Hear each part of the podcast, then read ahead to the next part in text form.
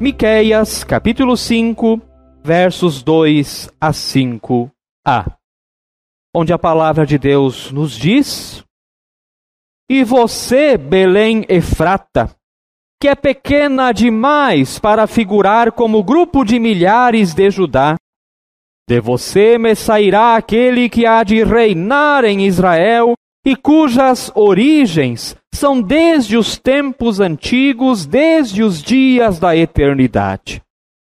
Portanto, o Senhor os entregará até o tempo em que a que está em dores tiver dado a luz.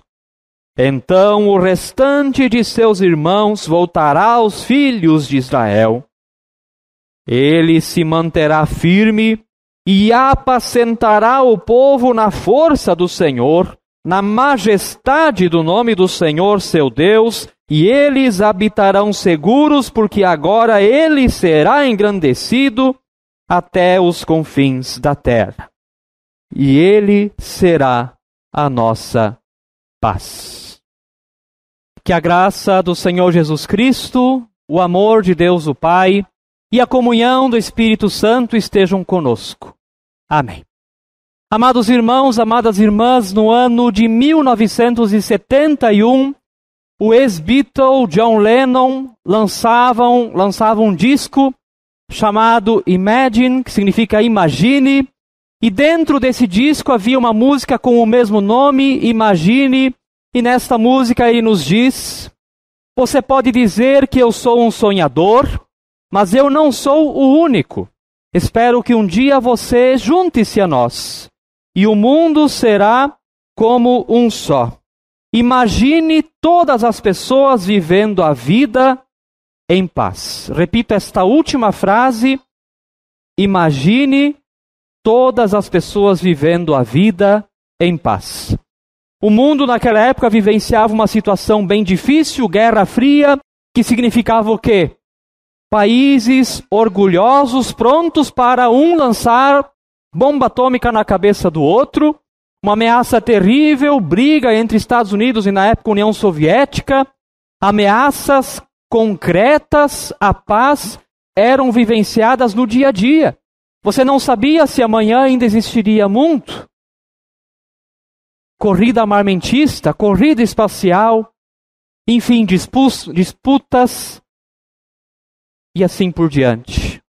Um tempo bem difícil onde músicos, onde várias pessoas se juntavam clamando por quê? Pela paz. E hoje nós estamos no domingo da paz na nossa série de pregações. John Lennon, ele foi, como nós conhecemos a história, ele foi assassinado. O que que acontece? Em um mundo violento, quem é contra a violência é assassinado. Essa é a realidade do mundo em que nós vivemos. Em um mundo violento, quem é contra a violência é assassinado. Mas não só nos músicos havia esse clamor pela paz, também cientistas se uniam pedindo que o mundo se unisse mais, que o mundo não ficasse tão dividido. Por exemplo, Carl Sagan, um astrofísico norte-americano, diz: toda pessoa pensante teme uma guerra nuclear e todo Estado tecnológico tem planos para ela. Todos sabem a loucura que ela representa e toda nação tem um pretexto para ela. Ele diz também: na nona década do século XX, os mísseis estratégicos, bombardeios da União Soviética e dos Estados Unidos têm como alvo de suas ogivas 15 mil pontos designados. Nenhum lugar do planeta é, ou naquele momento era, seguro. Claro que as ameaças nucleares aparentemente deixaram de existir, a Guerra Fria terminou e talvez as guerras deixaram de ter um âmbito global, embora nós tivemos muitas guerras nos últimos anos, especialmente lá no Oriente Médio, que é uma região de panela de pressão, de vez em quando acontece uma coisa lá, mas tirando isso, nós não temos mais guerras mundiais como já foram outra vez ou essas ameaças à paz, mas quem sabe as guerras se tornaram um pouquinho mais locais. Quem sabe as guerras deixaram de ser de um nível grandioso para estarem dentro dos próprios países, dos estados, das cidades, talvez até dentro das próprias famílias existe muita guerra. E talvez também ali nós teríamos que lembrar a canção do John Lennon e dizer: Imagine se ali pudesse haver paz. Fato é que nós queremos a paz ou alguém não quer a paz? Nós queremos a paz. Mas talvez também, como seres humanos, façamos muito pouco para termos a paz. O que nós vivenciamos hoje, e isso precisa ser dito, vivenciamos um país que está cada vez mais dividido, mais polarizado, independente do lado que você é, não importa, não é essa a questão, defender ou criticar isso, mas não importa isso, mas isso é péssimo para todos nós, isso acaba com a paz. E quantas famílias estão divididas, estão quebradas até por causa de política? O que é uma tragédia. Uma grande tragédia. Paz. Paz é tudo que nós queremos, é tudo que nós ansiamos. E Miqueias, que era um profeta do Senhor, também estava vivendo num tempo lá do Antigo Testamento em que também não havia paz. Onde a nação de Israel, a nação de Judá, onde o povo de Deus não havia mais paz, onde os povos vizinhos ameaçavam a invasão ao território de Israel e Judá a todo momento. Imagine viver dia a dia sob ameaça, sob pressão, de que amanhã você não sabe se vão entrar aqui e tirar você da sua terra e te levar para um lugar desconhecido. Assim estava o povo de Deus, e Deus então levanta Miqueias como profeta do Senhor. E o que é um profeta? Profeta não é um vidente. Profeta é alguém que recebe a palavra do Senhor e fala daquilo que o Senhor coloca na sua boca. E Miqueias vem trazer uma mensagem ao seu próprio povo, falando exatamente do que? Da paz. E no hebraico do Antigo Testamento nós temos uma palavra bem específica para paz, que não tem nada a ver com a nossa palavra em português, paz. No hebraico nós temos a palavra shalom, talvez até uma palavra conhecida. Até hoje os judeus, eles não dizem bom dia, boa tarde, boa noite. Quando eles estão em um encontro um com o outro, eles dizem shalom.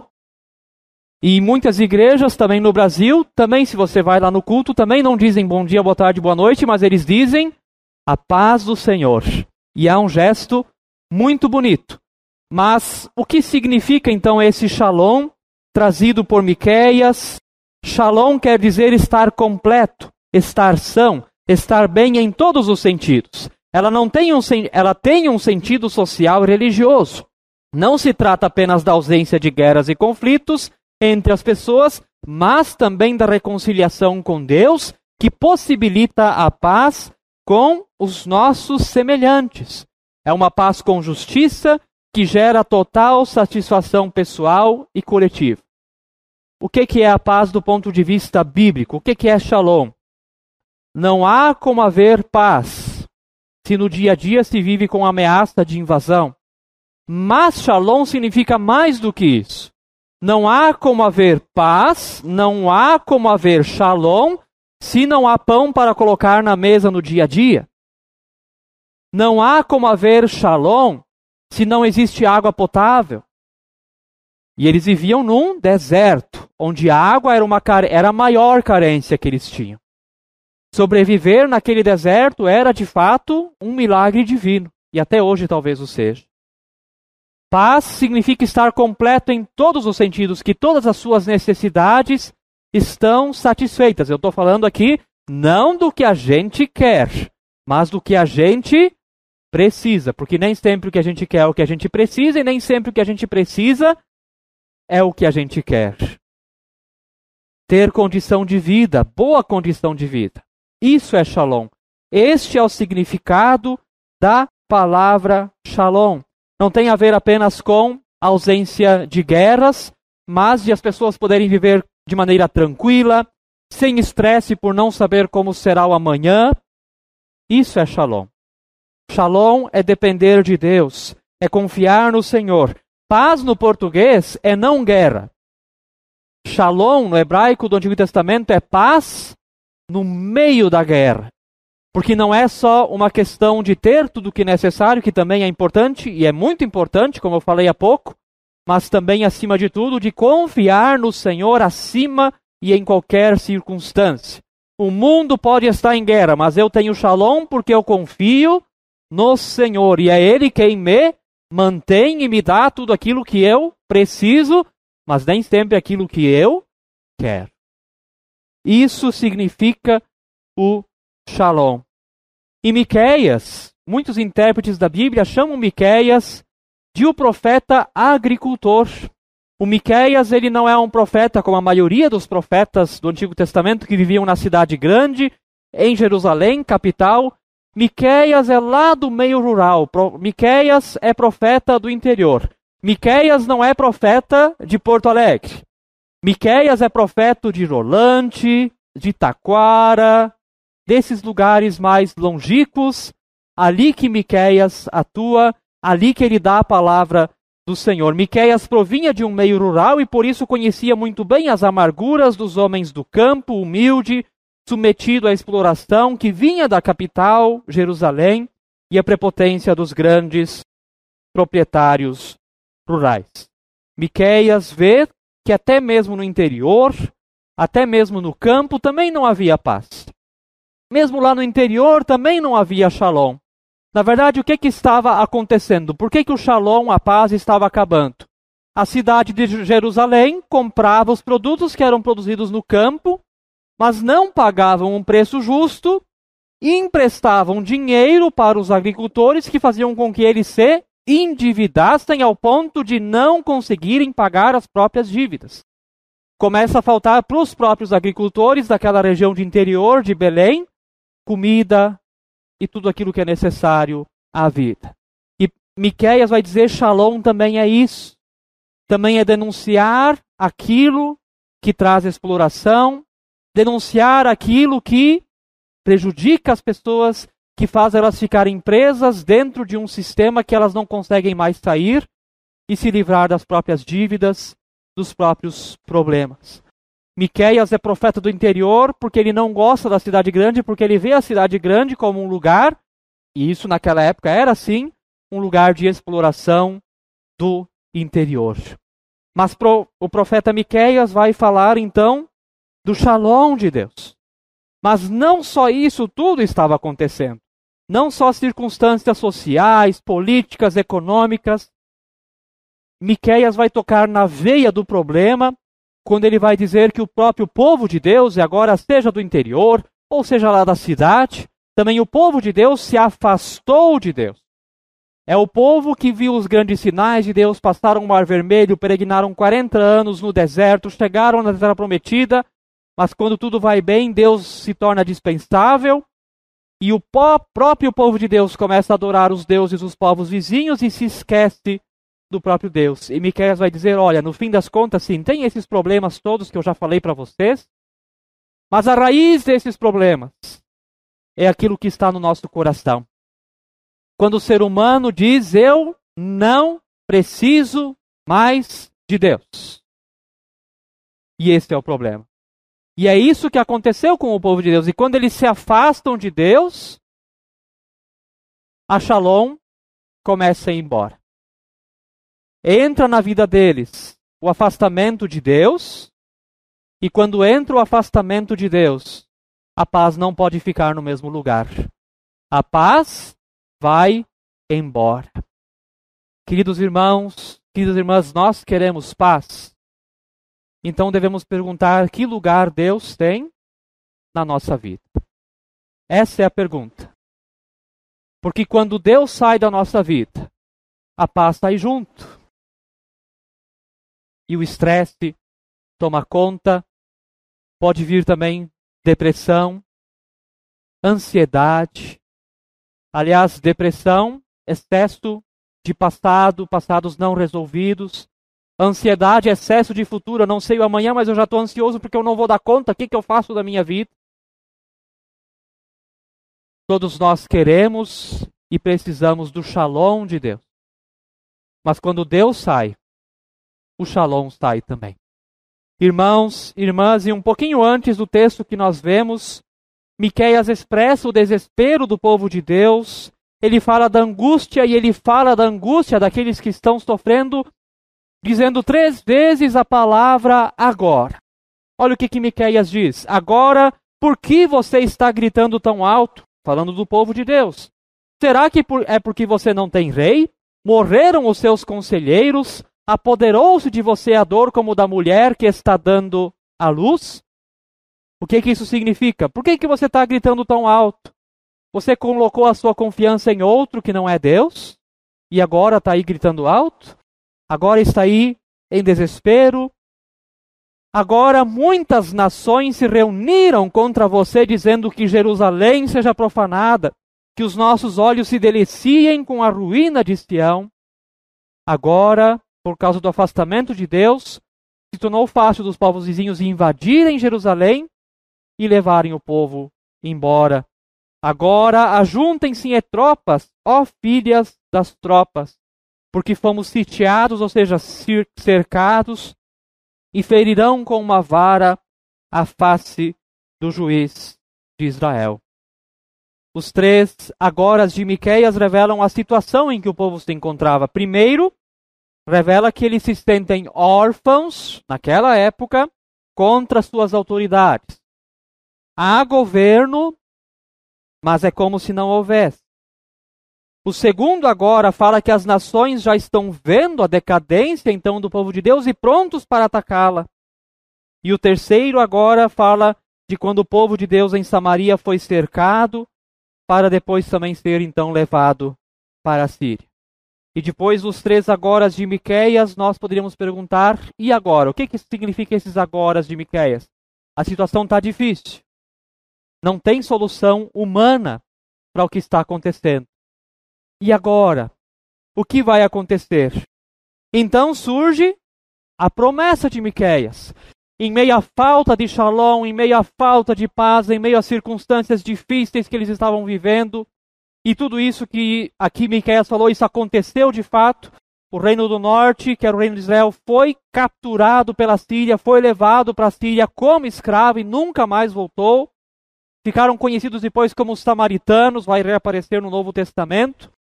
Depois também o reino do sul, Judá também foi capturado pelos babilônios, levado como escravo para a Babilônia. Isso tudo que ele falou, de fato aconteceu depois. E teria que acontecer porque era o jeito de Deus purificar o seu próprio povo do seu afastamento do próprio Senhor. Mas em meio a tudo isso, há tantas notícias ruins, há tantas circunstâncias desanimadoras, depressoras, o que que Miqueias anuncia? Ele será a nossa paz. Ele vai ser o nosso shalom. O que que Miqueias fala? Gente, a situação está difícil, não existe paz, mas vai vir o Messias. A situação está difícil. A coisa está feia. Mas vem o Salvador. E quem será a paz? Ele. Ele será a nossa paz. Do ponto de vista bíblico, a paz não é uma coisa. Do ponto de vista bíblico, a paz não é um sentimento. Do ponto de vista bíblico, a paz é o quê? Uma pessoa. A paz não é um sentimento que eu tenho, não é um estado em que eu estou, mas é uma pessoa e ele mesmo é chamado lá em Isaías de o príncipe da paz. Queridos irmãos, queridas irmãs, de Belém Efrata virá o Messias que vai apacentar o seu povo na força do Senhor. E então quem veio? Quem surgiu para trazer a paz ao Senhor? Veio lá um rei. Primeiramente veio um rei. Veio Ezequias, que fez o que era reto aos olhos do Senhor, segundo tudo que o seu pai havia feito. Miqueias promete a paz e quem vem? vem Ezequias. Conforme 2 Crônicas 29, 4 a 6, Ezequias promoveu uma restauração do templo, retirando tudo que não agradava a Deus. E Ezequias fez também uma aliança com Deus para que o povo não se afastava de Deus. Vem aquele que traz a paz. Então veio quem? Veio Ezequias. Além de ser rei, foi um líder espiritual muito importante para o seu povo. Se nós lermos todo o capítulo 28 lá de 2 Crônicas, Vamos ver um resumo de toda a atuação de Ezequias como rei. E nós percebemos também ali como que um rei justo faz diferença. E Ezequias então é muito elogiado. E quando vem o rei Ezequias, o que, que as pessoas começam a pensar? Está aqui. se cumpriu a profecia de quem? De Miqueias. Vem o rei Ezequias e as pessoas começam a pensar: está aqui aquele que é a nossa paz.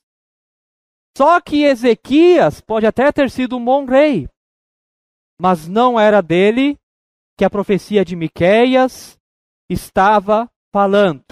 Tanto que o profeta Isaías vai repreender Ezequias, que ele também já se estava vendo como Messias. Então Isaías disse a Ezequias: Ouça a palavra do Senhor dos Exércitos, eis que virão dias em que tudo que houver no seu palácio, isto é, tudo que os seus pais ajuntaram até o dia de hoje, será levado para a Babilônia. Não ficará coisa alguma, diz o Senhor. O que, que aconteceu? O povo estava achando que Ezequias era o cumprimento da promessa, e Ezequias também assumiu isso para si. Eu sou o Messias. E Isaías diz, na cara dele: Você não é o Messias. E Ezequias vai aceitar essa palavra, respondendo Isaías 39, 8. Então Ezequias disse a Isaías: Boa é a palavra do Senhor que você falou, pois ele pensava assim: enquanto eu viver, haverá paz e segurança.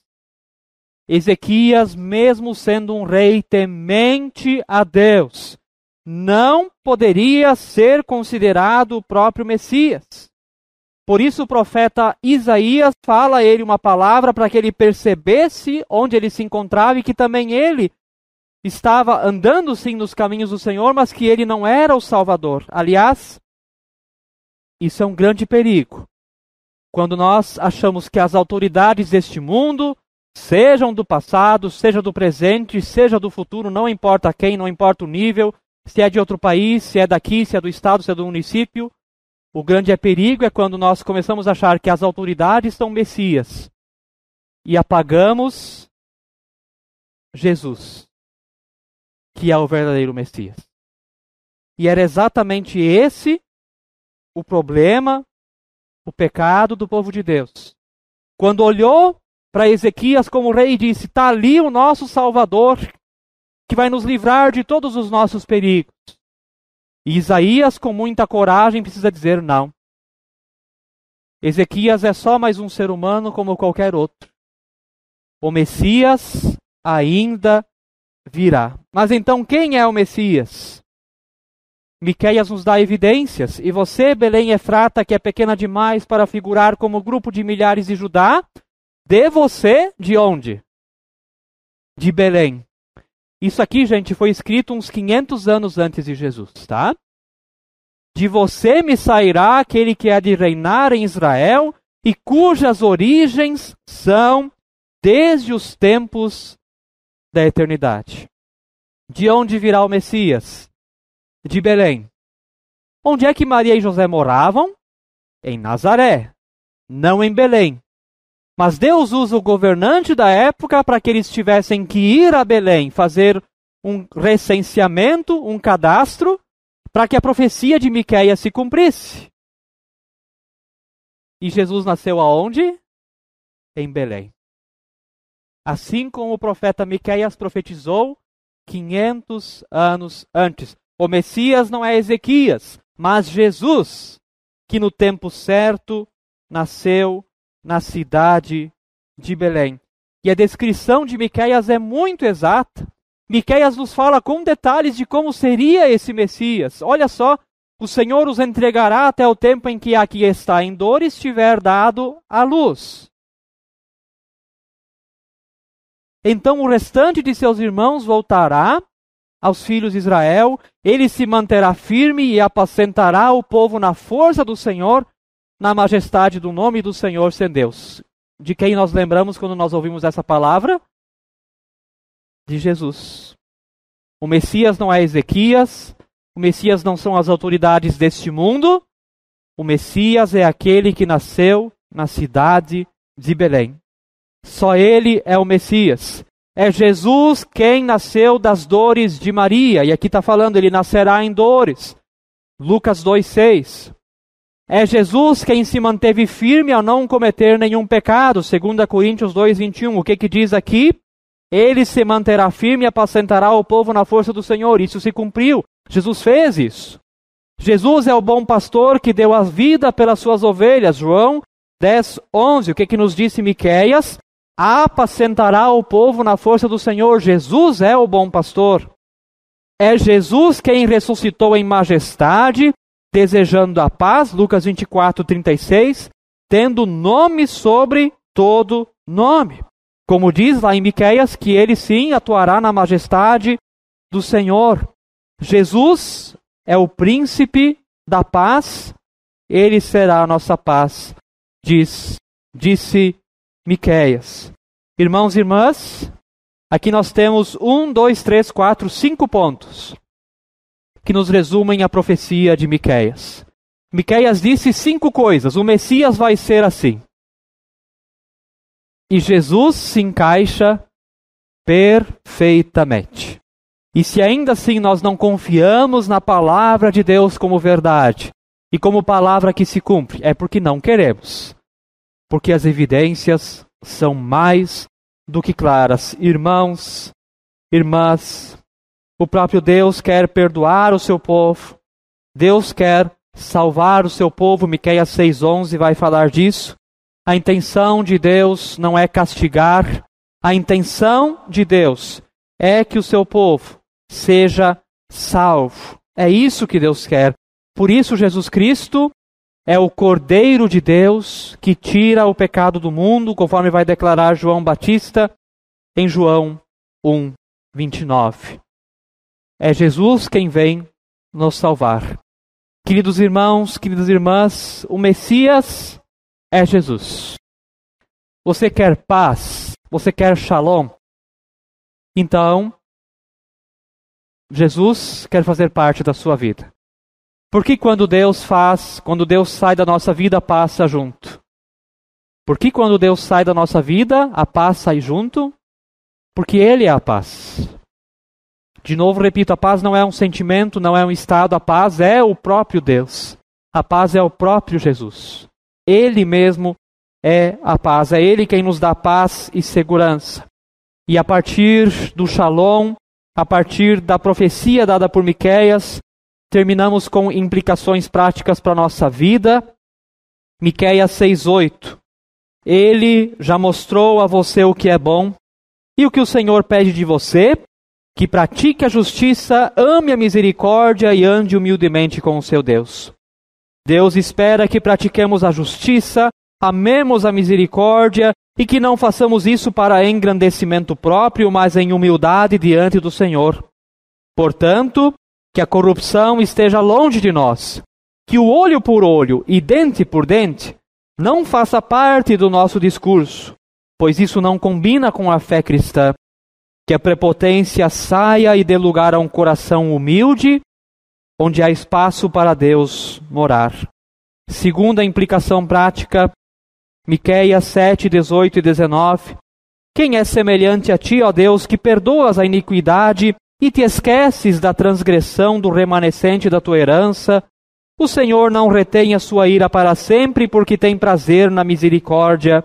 Ele voltará a ter compaixão de nós, pisará aos pés as nossas iniquidades e lançará todos os nossos pecados nas profundezas do mar. Assim como Deus foi conosco, Tenhamos atitudes de perdão para com as outras pessoas, de misericórdia mesmo para aqueles que achamos que não a merecem, pois também nós não merecemos a misericórdia de Deus. E por último, a implicação prática de Miqueias 5, 5a, ele será a nossa paz. Que Jesus seja o nosso shalom. A paz de Deus não significa ausência de guerra e sofrimento, mas a presença de Deus no meio da guerra e do sofrimento. Portanto, sejamos verdadeiros pacificadores. Buscar a paz é um caminho de felicidade. Jesus disse: Felizes os pacificadores, porque serão chamados de filhos de Deus. Queremos encontrar a paz de Deus no meio das circunstâncias estressantes que nós vivemos então que encontremos Jesus.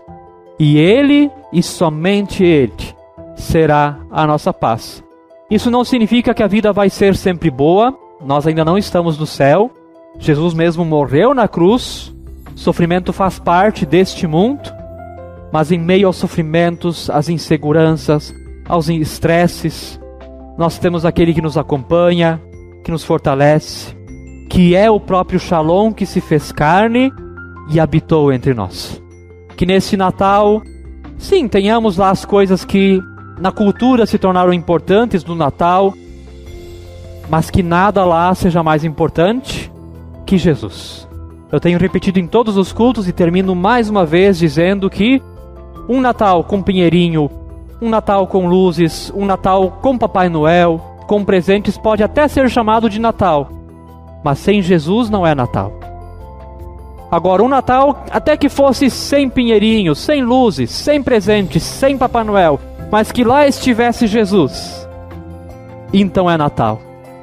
Não esqueçamos de onde Jesus nasceu lá num paiol. Ali é o lugar que Deus veio a este mundo. Que Ele seja também a nossa paz e que Deus os abençoe. Amém.